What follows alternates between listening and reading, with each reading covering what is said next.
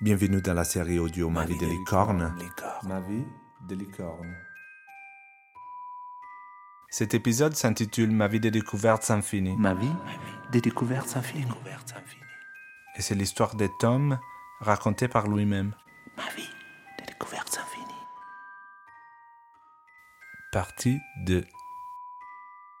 Alors euh, moi je m'appelle Tom, euh, j'ai 27 ans. J'ai envie de dire j'ai eu une enfance assez heureuse. Je m'entendais assez bien euh, avec mes parents et avec mon frère aussi. Moi, je suis quand même né, euh, je suis né euh, fille, donc euh, j'ai grandi en tant que petite fille. Mais je jouais déjà quand je jouais à cette époque, à cette époque-là, par exemple quand je jouais avec mon frère, on jouait les, je jouais déjà des garçons. Je dis à la fois que c'était une enfance heureuse et en même temps je sais que j'étais déjà un enfant très stressé. Et je sais pas trop d'où il venait ce stress, mais je sais que par exemple j'ai toujours eu des difficultés à m'endormir le soir.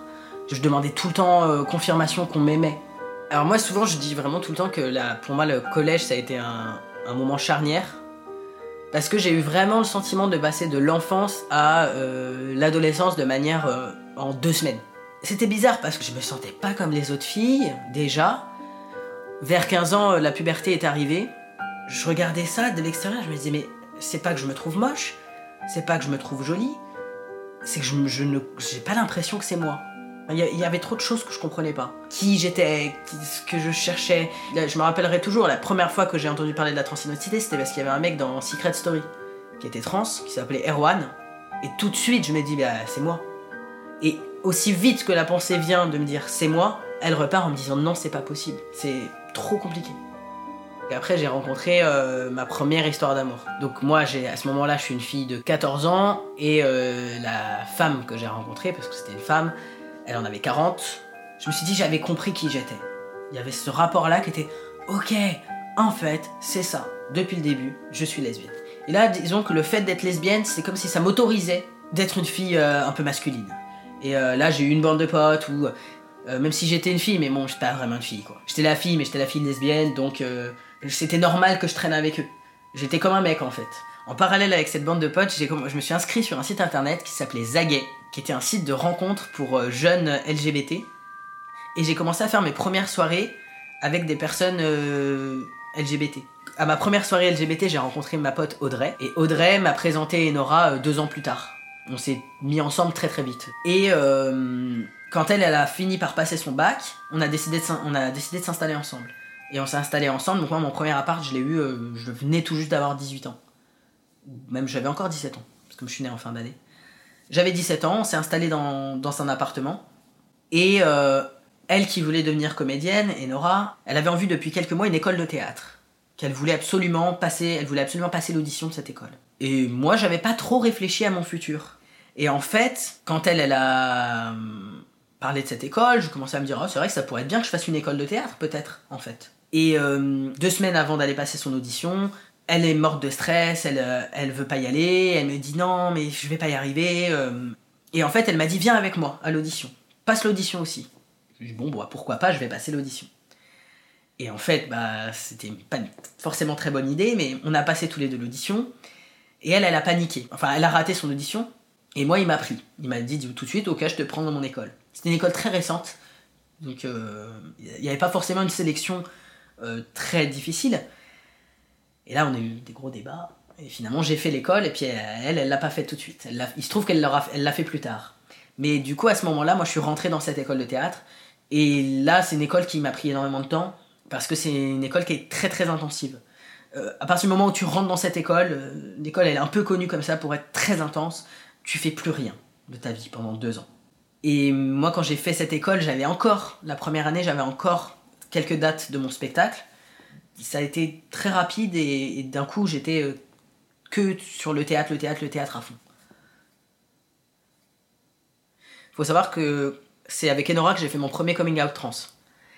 Je me rappelle qu'à l'époque, euh, donc ma passion entre guillemets pour la transidentité ne s'était pas arrêtée et j'avais, je regardais en boucle ce qu'on appelle des FTM timeline, qui sont des, comme le titre le dit, des espèces de vidéos où les personnes mettent euh, en lumière leur transition physique, euh, montrent euh, par exemple des photos d'eux enfants, puis de avant le coming out ou avant une transition hormonale ou, physique. et pendant les hormones, les changements avec les hormones, etc. etc. Et ces vidéos, je les regardais en boucle, ou je regardais en boucle tous les reportages sur la transidentité. C'était vraiment, c'était devenu mon obsession, un peu mon obsession secrète. Et je- j'avais compris quoi. Là, à ce moment-là, je me l'étais formulé en moi. Je suis un mec trans, mais je savais pas si je voulais faire quoi que ce soit. Je, je me sentais concerné, mais je savais pas comment faire, je savais pas quoi faire, je savais pas. Et du coup, je me suis dit, il faut que j'en parle de ça. Il faut que je parle du fait que, en fait, je pense que je suis un garçon. Et euh, ça, je l'ai verbalisé du coup au cours de notre relation avec Enora. À une soirée, euh, comme beaucoup de coming out, je pense, euh, soirée avec de l'alcool. euh, tu prends enfin, pour, ma part, beaucoup de mes coming out ont été faits comme ça, parce que j'ai fait beaucoup de coming out dans ma vie. Et du coup, je leur ai. je rappelle que c'était entre deux concerts, on s'était posé dans, dans une prairie de la fête de l'UMA. Je leur ai dit, il faut que je vous dise un truc. Et je leur ai dit ça, je leur ai dit, en fait, je pense que je suis un garçon.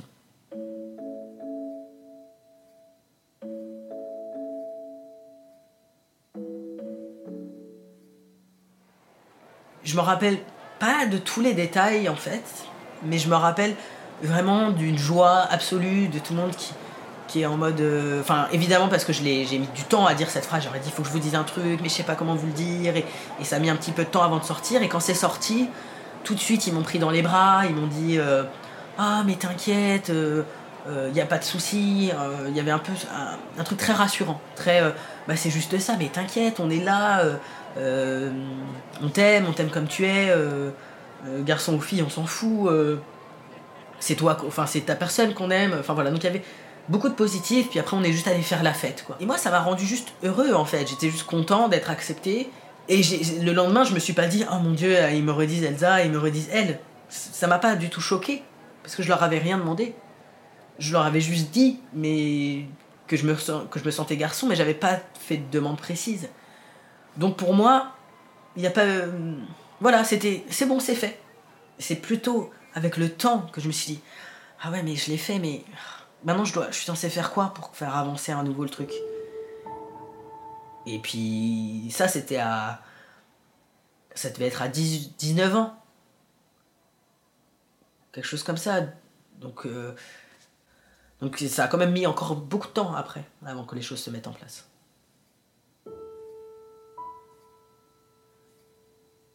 Bah du coup, euh, moi j'étais beaucoup à l'école, j'étais très occupée avec l'école quand même, ça me prenait beaucoup de temps.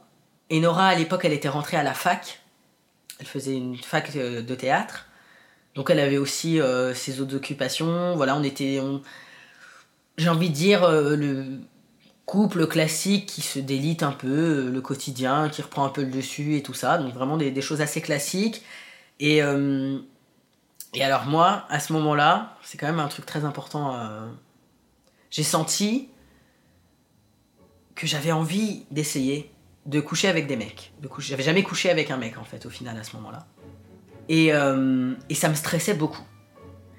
Je mettais énormément de stress sur ce truc. Je me disais merde, mais j'ai jamais couché avec un mec. Est-ce que vraiment je plais au mec? Est-ce que je peux plaire au mec en tant que du coup, à ce moment-là, je me dis en tant que meuf androgyne, en tant que. Enfin, en tout cas, avec cette apparence-là, même si j'avais déjà fait mon coming out trans, mais en tout cas, en tant que personne qui a l'air du- du- d'une meuf qui ressemble à un garçon, quoi. C'était comme ça que je me le disais dans ma tête. Je me disais, est-ce que un jour je pourrais plaire à un mec? Ça m'intrigue, j'ai envie de coucher avec un mec, mais voilà. Et je me mettais tellement de pression. Et le spectacle ne tournait plus vraiment, donc je commençais à avoir des problèmes de thunes. Donc j'ai trouvé un petit boulot euh, à côté de l'école. où J'étais enquêteur téléphonique, où j'appelais des gens. Et euh, dans ce boulot, il y a un mec qui a commencé à me draguer. Et ce mec, c'était le pire mec du monde.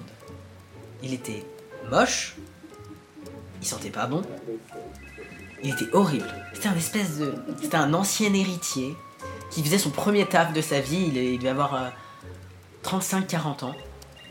Il avait jamais taffé de sa vie et euh, il avait dilapidé euh, la thune de son héritage ou quelque chose comme ça. Et du coup, il taffait pour la première fois de sa vie. Et là, il a commencé à me draguer. Et je me suis dit, bah ouais, c'est parfait. C'est le mec avec qui je vais coucher. Parce que, comme ça, j'ai pas de pression. Comme il est horrible, ce mec, vraiment, il était. C'est même pas du tout une mocheté physique, il était complètement, je sais pas, sur une autre planète. Il était euh, complètement anti-féministe, il avait des idées d'un autre temps. Euh, il pensait très sérieusement, par exemple, que euh, les femmes euh, ne devraient pas avoir le droit de porter de pantalon. Enfin, et je me suis dit, c'est parfait, parce que comme ça, je serais pas stressée. Et du coup, pour moi, il y avait cette espèce de truc, c'était moi qui prenais le pouvoir en couchant avec lui. Et donc, j'ai commencé à aller boire des coups avec lui, et on a fini par coucher ensemble. Et on a couché ensemble chez moi. C'était nul, évidemment. Mais ça m'a détendu.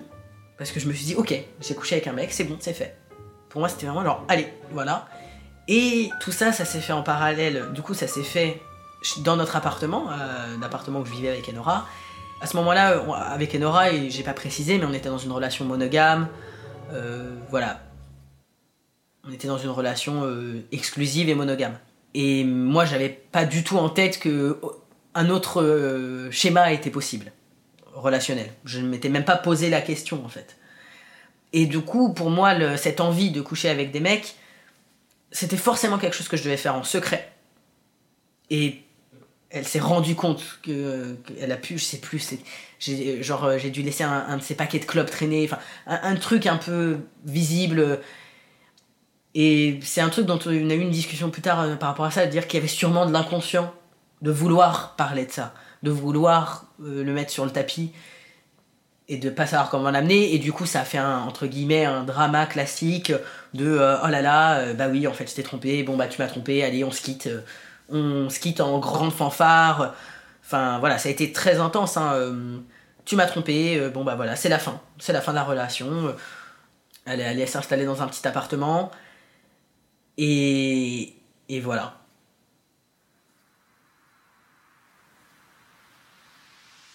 Donc ça m'a ouvert une nouvelle porte. Je me suis dit, ok, je peux coucher avec des mecs. En tant que meuf, mais finalement, je me suis dit, en fait, ça me va. À ce moment-là, ça m'allait. Je me suis dit, ok, ça peut être cool en fait. Et là, j'ai commencé à. hum, Je me suis inscrit sur un site de rencontre hétéro, du coup, pour la première fois, qui s'appelait Adopte un mec. Et sur Adopte un mec, j'ai commencé à rencontrer plein de mecs. Et c'était trop cool. Parce que je me suis rendu compte que, bah en fait, moi qui me pensais que je pouvais pas plaire aux mecs, bah en fait, je pouvais carrément leur plaire. Et en plus, comme moi, j'étais pas dans une envie de relation sérieuse, euh, mais plutôt envie de m'amuser, c'était encore plus facile. Et je me suis rendu compte, en tout cas à ce moment-là, qu'en tant que meuf euh, cisgenre, enfin perçue comme meuf cisgenre en tout cas, c'était hyper facile de coucher avec des mecs. J'avais l'impression d'avoir un super pouvoir. Euh, parce que j'avais, je prenais vachement les devants, parce que en fait euh, j'avais l'impression que hum, ce que je peux comprendre aussi, je pense qu'en fait c'est assez facile si tu veux juste une relation euh, euh, assez éphémère, c'est plus compliqué euh, de trouver des mecs qui veulent re- rentrer dans des relations euh, sur le long terme ou en tout cas de confiance ou voilà. Mais sur des relations comme ça, c'était très facile. Et là, je suis passé par une petite période qui a dû durer 5 mois, euh, quelque chose comme ça, où euh, franchement, euh, j'étais euh, j'étais trop content quoi. J'avais un date euh, pratiquement tous les jours. Et je me suis beaucoup amusé à cette période. Alors que moi, j'étais vraiment plutôt dans, une optique, je, je recontactais pas du tout les mecs en fait. Je les voyais une fois, eux non plus me recontactaient pas. Il y en avait des fois qui me recontactaient, peut-être que. Il y en a un ou deux que j'ai vu deux, trois fois, mais c'était vraiment euh, comme ça quoi. Et jusqu'au jour où, dans ces fameux mecs, vraiment, euh, le lendemain il y avait un autre rendez-vous, euh, le lendemain il y avait un autre rendez-vous. j'ai rencontré un mec qui s'appelait Nico, et il se trouve que voilà, il y a eu un feeling. Et Nico, quand je l'ai rencontré, on s'est rencontrés. Le lendemain, il m'a envoyé un message en me disant Ah, ça te dit qu'on se revoit aujourd'hui? Et j'étais en date avec un autre mec. Et je me rappelle que j'étais en date avec ce mec qui me parlait et je pensais que à Nico. Je me disais Bah, en fait, du coup, je vais partir et je vais aller revoir ce mec que j'ai vu hier puisque je pense que à lui. Et là, sans aucune transition, on s'est installé ensemble. C'est-à-dire que je suis revenu, enfin, on s'est revu le lendemain, puis on s'est revu le lendemain, le lendemain, et le lendemain, et le lendemain. Et deux mois plus tard, c'est comme si on s'était rendu compte que, mais en fait, euh, t'habites un peu chez moi là. Et là, on a eu une relation compliquée. On est resté quand même longtemps ensemble. là. On est resté deux ans aussi, je pense, à peu près. Presque trois ans. Dès la première euh, rencontre, moi, je lui ai dit, bah, moi, je suis un peu libre, je vais voir à droite, à gauche. Et lui, il m'a dit, moi, je suis plutôt pour, euh, dans une envie d'être en couple libre. Donc, très, dès le début, même si on a habité ensemble euh, et qu'on a passé deux mois de manière très in- intensive ensemble, dans notre tête, euh, il y avait déjà cette idée qu'on s'était mis comme règle de base qu'on était un couple libre. Du coup, à ce moment-là, je n'ai toujours pas avancé sur ma transidentité. Je suis toujours au même point. voire même encore moins avancé. Et du coup, je lui en parle à Nico, ce qui était un des points positifs de notre relation, c'est qu'on parlait beaucoup. Et on- je lui parle de ça, je lui parle de mon rapport à mon genre, du fait que je me sens un peu. euh, que je me sens plus garçon. Et Nico, il a ce rapport euh, d'une certaine manière très pragmatique aux choses. Il me dit Bah, pas de souci, tu peux te sentir garçon si tu veux. De manière très simple. Et du coup, je me dis Mais il a raison, en fait, ça peut être aussi simple que ça. Et d'ailleurs, notre relation, on commence à. notre petit mot d'amour, entre guillemets, quand on s'envoie des textos, on s'appelle PD, par exemple, avec un cœur. On, se dit qu'on est PD ensemble. Donc il y a un rapport, pour moi, où je me dis, il me considère comme un mec. Euh, même si on m'appelle encore avec les pronoms féminins, avec mes- mon prénom féminin. Un peu comme avec Enora, il y avait eu déjà ce truc-là. De, bon, l'important, c'est que la personne avec qui je relationne le sache, c'est déjà bien. Donc j'ai pas besoin de faire plus. On parlait de ça, on parlait beaucoup de, du rapport au genre, on parlait beaucoup aussi de, de- du rapport à la sexualité, à la masculinité, la féminité dans la sexualité, etc. C'était des discussions qu'on avait. Donc d'une certaine manière, j'avançais quand même dans mon chemin intérieur. Et je me suis rendu compte que ça, d'une certaine manière, ça m'a créé énormément de dépendance affective auprès de lui. Comme ce sentiment que je dépendais beaucoup de lui. Et ça, ça crée des inégalités énormes dans notre relation, euh, parce que lui, il avait énormément besoin de sa solitude, énormément besoin de, de se sentir libre. On a beaucoup questionné aussi ce rapport au couple libre, parce qu'en fait, moi, du coup, je me sentais plus du tout à l'aise avec l'idée du couple libre. Du coup, on en parlait beaucoup, en sachant que lui, c'était quelque chose qu'il voulait, mais c'était pas quelqu'un qui rencontrait d'autres personnes, mais c'était quelqu'un qui voulait dire, dans le principe, j'ai envie d'être en couple libre. Mais pas for- là, j'ai pas forcément envie de rencontrer d'autres gens. Et, euh, et c'était très compliqué parce que moi, je me sentais un peu obligée d'accepter ce contrat du couple libre, auquel cas, si je l'acceptais pas, je le perdais. Donc il y avait un espèce de rapport malsain à tout ça. Parce que je pense clairement euh, que le couple libre n'est pas une solution. Comme la monogamie n'est pas une solution. Enfin, c'est pas, il n'y a pas une manière de fonctionner, c'est tout, tout dépend de la relation. Et là, dans cette relation qui était du coup très déséquilibrée, bah, le couple libre, moi, ne me convenait pas du tout, me mettait en insécurité totale. Et en même temps, j'arrivais pas du tout à l'assumer. Et en même temps, c'était compliqué parce que dans la théorie, je comprenais. Dans la théorie, je, je, je me rendais bien compte que la jalousie, c'était pas forcément sain, que la possessivité, que j'étais très possessif en fait envers lui, plus que jaloux. Et, euh, et cette possessivité, cette jalousie, ce qui a été très compliqué, c'est qu'on pouvait pas en parler. Parce qu'en fait, moi en tout cas, ça m'arrive encore d'être jaloux. Et les relations que j'entame aujourd'hui, je- j'essaye en tout cas de- d'exprimer ce truc-là, de dire peut-être qu'à des moments je vais être jaloux et j'aurais envie d'en parler. Et souvent en fait en parler ça, dédramatise tout parce que tu te dis bah pourquoi, pourquoi j'étais jaloux en fait? Ah bah je suis jaloux parce que je me suis senti insécure sur ce point-là. Et, là le problème principal que je vois maintenant avec le recul qu'on a avec Nico, c'est que c'était devenu le sujet tabou. Il fallait surtout pas dire qu'on était jaloux, il fallait surtout pas dire. Donc ça passait par des stratégies, mais en fait la jalousie elle était là. Et donc du coup la souffrance et, euh, donc ouais, beaucoup de, problématiques. Et en fait, quand il, quand il m'a quitté, c'est parce que c'est lui qui m'a quitté. Ça a été euh, vraiment une claque, ça a été très très dur. Et en fait, il m'a quitté et surtout il n'a pas voulu en parler. Il m'a dit c'est fini, euh, j'ai besoin de prendre de, la distance. Moi j'avais besoin d'explications, j'avais besoin de, comprendre pourquoi cette relation arrêtée. Et ces explications, je, je me retrouvais face à un mur, face à quelqu'un qui ne voulait pas les partager, face à quelqu'un qui ne pouvait pas sûrement les partager. Et là, il a pris des distances et il a complètement coupé contact avec moi. C'est-à-dire que j'ai- j'avais plus le droit de le contacter, euh, je- il fallait plus qu'on se parle. Ce que je peux comprendre, on a besoin d'un temps, mais ce temps, il a duré très longtemps, il a duré deux ans. faut savoir que c'est aussi une relation qui avait pris beaucoup de place dans ma vie. Comme elle est arrivée juste après ma relation avec Enora, quand, comme c'est arrivé de manière très intense, quand on s'est mis ensemble, et moi c'était, j'arrivais à la fin de mon école de théâtre. Et du coup, en fait, tous ses amis sont devenus mes amis, et je n'avais plus d'autres amis que ses amis. Et donc quand il m'a quitté, j'avais plus personne. J'avais plus d'amis, j'avais plus d'amour, j'étais seul au monde, quoi. Et cette solitude, bah, je pense que la solitude, euh, ça dépend comment elle est vécue. Là, ça a été beaucoup de souffrance, mais ça a aussi été beaucoup de moments pour prendre le temps de réfléchir à bon, qu'est-ce que je fais de ma vie, qu'est-ce que je fais de moi, qui est-ce que je suis, qu'est-ce que je fais? Et, euh, là, j'ai fait une tentative de suicide euh, j'ai pris beaucoup d'alcool et j'ai pris beaucoup de médicaments. Et voilà, et c'est ça qui a fait que j'ai commencé après à aller voir un psy et euh, on a euh, pu euh, décortiquer pas mal de choses, on a commencé à avancer sur le sujet de la transidentité.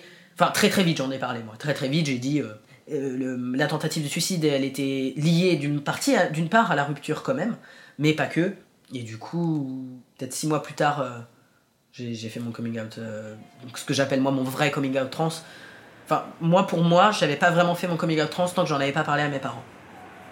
Pour être plus précis, tant que j'en avais pas parlé avec ma mère. Parce qu'en fait, mon père, juste après euh, cette période-là, j'ai déjà commencé à lui en parler. Évidemment, c'était quand on était bourré, c'est aussi parce que moi je bois beaucoup euh, avec mon père. J'ai moins ce rapport-là avec ma mère. Ma mère, elle boit pas trop d'alcool. Alors que mon père, ça nous arrive d'aller faire des soirées et de boire. Et donc c'était toujours avec de l'alcool. Avec de l'alcool, on finissait par en parler. Je finissais par lui dire, bah voilà, en fait, c'est ça. Et il me disait, mais y a pas de souci, tu sais, moi je t'aime comme tu es. euh, ma fille, je t'aime comme tu es, tu fais ce que tu veux, voilà. Donc à la fois, il me disait des, trucs gentils, mais en même temps, je, sentais qu'il comprenait pas trop parce qu'il me disait quand même ma fille. Mais c'était compliqué, quoi. Je savais pas trop comment faire avancer le truc. Enfin, il y a vraiment plein de parcours différents. Moi, je ne pouvais pas, pour moi, commencer à demander à des amis de m'appeler Tom, euh, de me genrer au masculin, si j'en avais pas parlé avec ma mère. C'était, pour moi, c'était inenvisageable. Et du coup, j'ai décidé de faire mon coming out à ma mère. J'étais hyper stressé. Je lui ai fait une lettre en disant voilà, une lettre assez brève. Ce que je voulais, c'était lui faire un truc par écrit parce que je voulais aller, pouvoir aller au bout de ma pensée. Et en même temps, je voulais être là. Je voulais pas juste lui laisser une lettre et la laisser toute seule avec ça. Donc j'ai décidé de écrire une lettre et lui donner en main propre. Et lui dire voilà, euh, c'est un peu bizarre, je te donne cette lettre, euh, je vais fumer une clope, euh, tu lis la lettre et ensuite on en parle. Si tu as envie. Et donc je lui donne la lettre, je sors fumer, je suis vraiment au bout de ma vie, je suis en stress total. Et elle sort, grand sourire. Je dis ok, qu'est-ce qui se passe? Enfin c'est trop bizarre. Je m'attends vraiment pas à cette réaction. Elle sort, grand sourire, elle éclate de rire, on s'assoit, elle me dit mais oh là là, tu m'as fait peur, je comprends pas, euh, pourquoi t'en as fait euh, tout, un plat quoi, euh, c'est, ça va, tout va bien quoi. Oh là là, bah t'inquiète pas, bah oui, bah écoute, si, si, ce que- si c'est ce que t'as besoin pour être heureuse, euh, moi, euh, moi je te soutiens évidemment, euh, tu, sais comment on est, je veux dire, on t'a toujours accepté comme t'étais, on t'acceptera toujours. Je suis vraiment plutôt agréablement surpris. Et en même temps un peu, voilà, mais il y a, en même temps il y a un peu beaucoup de rire quoi, beaucoup de sourires, bon. Et puis, ça c'était en mars, quelque chose comme ça. Et puis on en a juste plus parlé. Donc moi, de mon côté, j'étais content. J'allais pouvoir avancer. Donc j'ai, ça a vraiment enclenché des choses. Il faut savoir qu'à ce moment-là, moi j'étais rentré dans une autre école de théâtre. Donc euh, dans mon école de théâtre, j'ai fait mon coming out, qui s'est très bien passé. Euh, l'école l'a super bien pris, a, tout de suite euh, fait la démarche de me mettre dans, le, dans la catégorie des garçons, parce que bon, au théâtre, on est quand même assez catégorisé finalement hein, pour les rôles, les garçons, les filles, c'est quand même à ce moment-là, je jouais dans des pièces, parce que dans mon école, c'est une école de théâtre en alternance, donc en fait, on joue en parallèle qu'on a des cours, soit on a des cours, soit on joue de manière professionnelle. Et euh, donc à ce moment-là, j'avais déjà l'envie, moi j'avais déjà fait les calculs hein, dans ma tête depuis très longtemps, je savais que je voulais prendre de la testostérone, je savais que je voulais me faire opérer du torse, c'était des choses que j'avais que j'avais rêvé depuis des années, donc c'était un peu clair dans ma tête que c'était ça qui allait se passer. Pour la testostérone, j'ai décidé d'attendre parce que j'avais pas envie de commencer la testostérone alors que je jouais. Je savais pas trop comment j'allais pouvoir gérer ma voix, donc d'un point de vue professionnel, je me suis dit que j'allais attendre euh, la fin de l'année d'après. Voilà, j'avais décidé de la date, ce serait euh, voilà, ce serait à peu près euh, vers euh, mars 2017. Et comme je l'ai dit, on n'en parle pas avec ma mère. On ne parle pas du tout. Bah voilà, moi je l'avance de mon côté. du coup, ça y est, on commence à m'appeler Tom, on commence à me dire il. Six mois plus tard, vers septembre, je fais ma rentrée, donc moi, ça y est, officiellement en tant que garçon à l'école, je suis très content. Et ma mère me dit comme ça, au détour d'une conversation, on se voyait pas très souvent non plus. Et euh, on se voit, et puis au d'une conversation, elle me dit Mais euh, t'en es où de ton projet? Je comprenais vraiment pas de quoi elle me parlait. Pour moi, je pensais qu'elle me parlait d'un projet de théâtre, enfin, j'étais un peu perdu. Et quand je comprends qu'elle me parle de ça, je dis Bah. Et là, ça a été le début de, des moments, des rapports assez compliqués avec ma mère. Elle m'a jamais dit je ne t'accepte pas. Elle m'a toujours dit je t'accepte, mais euh, elle n'utilisait pas le bon prénom, elle n'utilisait pas les bons pronoms. À chaque fois que je la voyais, elle pleurait. Elle pouvait pas s'empêcher d'être triste, mais euh, moi même encore aujourd'hui, des fois, je sens que sa voix, elle tremble, quoi. Et c'était trop dur à supporter pour moi de la voir pleurer, de la voir pas bien. Et après ça, elle a commencé enfin à petit à petit à bien me genrer. Et puis j'ai compris d'autres trucs aussi. J'ai compris que, que ça n'avait pas été évident pour elle. Il y avait des trucs dont j'étais pas conscient. Par exemple, j'étais pas conscient qu'elle était très fière de moi de manière générale, au-delà de ma transidentité. Qu'elle était assez fière du fait que je sois comédien, du fait que je fasse des trucs. Et elle se retrouvait à avoir euh, assez souvent des gens qui me demandaient Alors ta fille, comment elle va? Alors ta fille Et puis de devoir expliquer ça à tout le monde. Et tout le monde qui forcément réagit en disant euh, Ah ouais, mais c'est pas trop dur. Puis elle, elle est obligée de feindre que non, non, tout va bien, euh, je l'accepte totalement. Enfin, voilà. Professionnellement, du coup, j'ai continué mon école de théâtre. J'ai eu vraiment une chance extrême là-dessus. Même euh, avant mon coming out, je jouais des rôles de petits garçons, des, rôles d'enfants. J'ai eu la chance, d'une certaine manière, d'avoir une enfance sur scène. euh, j'ai joué des petits garçons, puis j'ai joué des ados. Et là, je commence tout juste à jouer des garçons de mon âge.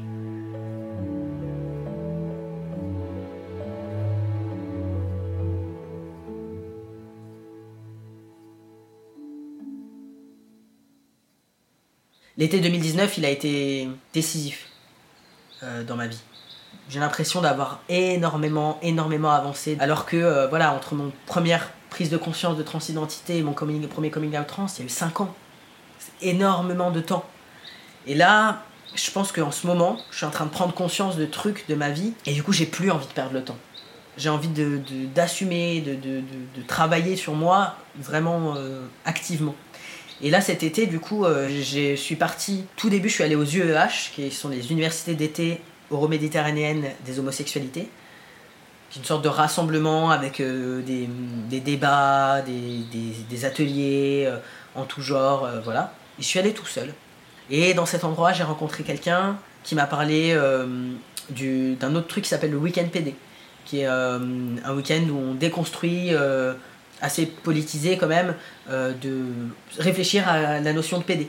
Et euh, du coup, j'ai découvert le Week-end PD. Le Week-end PD m'a amené au, Fait Radical, un mouvement euh, qui existe aux États-Unis mais qui existe aussi en France, qui est un mouvement pareil de déconstruction du genre, d'une certaine manière, de la sexualité, etc. Et je suis arrivé au Fait, et là au Fait, j'ai fait des rencontres aussi très décisives. Le rapport, il est que moi, j'avais pas de modèle. Et, et là, d'avoir des modèles de personnes trans, euh, ou des modèles de personnes queer. pour moi, c'est ça qui fera avancer les choses, c'est qu'on en entende parler. Si on n'en entend pas parler, en fait, on peut pas savoir que ça existe. Pour moi, la première fois que j'ai entendu parler de la transidentité, c'était comme si j'avais ouvert une énorme porte sur un espèce d'espace infini. Un truc tout noir. Une espèce de. Vraiment une porte sur l'espace. Dit, bah, ok, ça a l'air beaucoup trop flippant. Et j'ai complètement refermé cette porte. Sauf qu'à partir du moment où tu l'as ouvert la porte, enfin en tout cas c'est comme ça moi que je l'ai vécu, j'ai l'impression que tu peux plus t'empêcher de savoir qu'elle est là la porte et de savoir que qu'il y a quelque chose derrière qui, qui te fait vivre. Et en fait, il y a eu donc ce truc-là, moi le rapport avec la transidentité, pour moi c'est vraiment ce même rapport de dire bah, tu fais plein de stratégies d'évitement, euh, soit tu l'évites, soit bah, c'est ce que j'ai fait pour moi euh, quand j'étais dans mes relations, c'est tu l'ouvres en grand, tu te dis bon bah ça suffit, comme ça je- j'en ai un peu une vision, mais en fait tu te jettes pas totalement dedans. Et le coming out pour moi c'était vraiment se jeter dans cette espèce de trou noir très flippant. Et en fait, être rassuré parce que se rendre compte que quand tu t'y jettes, bah ouais, il y a des petites étoiles qui brillent. Et du coup, ah ben, ah, je suis pas je suis pas le seul. Ah ben, il y en a d'autres. Ah mais, ah mais en fait, il y a même des conseils. Il y a même des endroits où aller. Il y a même des endroits qui existent pour nous.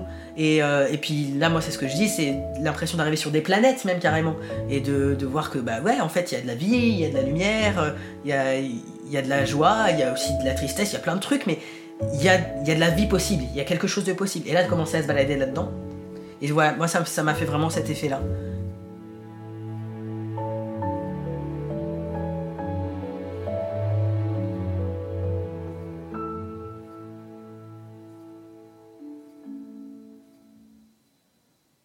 Aujourd'hui, je suis un peu perdu quand même encore. Mais aujourd'hui, j'ai l'impression que euh, je fais beaucoup de travail sur euh, déconstruction de la sexualité. Parce que euh, je me rends compte que en fait, je me mets beaucoup de pression et qu'en fait, c'est quelque chose que j'ai eu beaucoup de stratégies d'évitement de mon propre corps sur plein de manières. Et aujourd'hui, j'essaie de m'y reconfronter. Ce qui peut paraître complètement fou, c'est que, euh, par exemple, j'ai commencé très tard à me masturber. Genre, euh, la masturbation, c'est quelque chose qui est venu euh, vers 23 ans, 24 ans. Le rapport à la sexualité, c'était forcément avec l'autre. euh, avec l'autre, un autre corps. Et, et voilà, et ça, c'est des, je pense que des choses que je commence à déconstruire maintenant, de prendre d'abord le temps de s'aimer soi-même.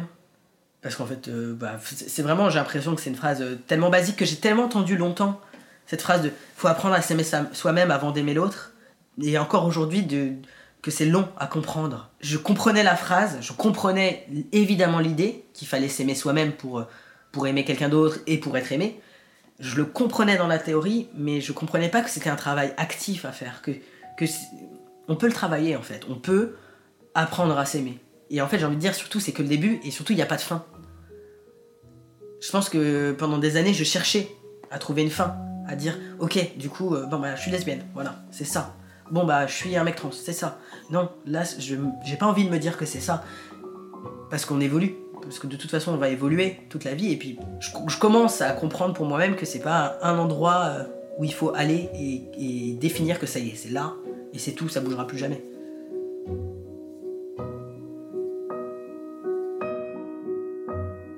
Vous venez d'écouter Ma vie des découvertes infinies, un épisode de la série podcast Ma vie des licornes. N'hésitez pas à vous abonner et à liker l'épisode si vous l'avez aimé. Nous sommes un podcast 100% indépendant et nous avons besoin de tous les soutiens que vous pouvez nous accorder. Alors n'hésitez pas à partager ces podcasts sur vos réseaux sociaux et à en parler autour de vous. Je m'appelle Lorenzo Ricciarelli et j'ai produit, réalisé et monté cet épisode qui a été mixé par Daniele Segre. Un grand merci à Tom qui nous a généreusement raconté son histoire. Vous pouvez nous retrouver sur toutes les plateformes principales des podcasts et nous découvrir encore plus sur les réseaux sociaux et sur notre site mavidelicorne.com. Merci de nous avoir écoutés